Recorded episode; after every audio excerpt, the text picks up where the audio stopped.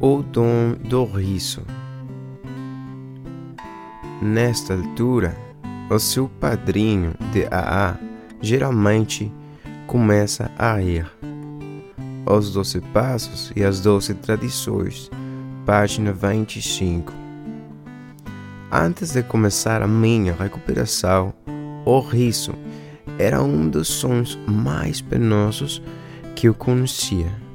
Nunca ria e qualquer pessoa que se risse parecia-me que se estava a rir de mim. A autopiedade e a raiva que sentia privava-me dos prazeres mais simples e da alegria do coração. No final do meu percurso alcoólico, nem sequer o álcool era capaz de fazer com que eu desse uma gargalhada embriagada.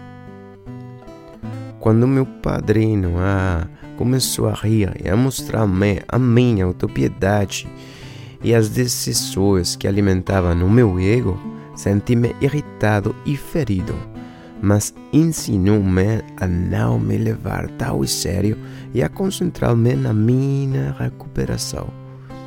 Em breve, aprendi a rir de mim mesmo e, por fim, ensinei também rir os membros que apadrinava.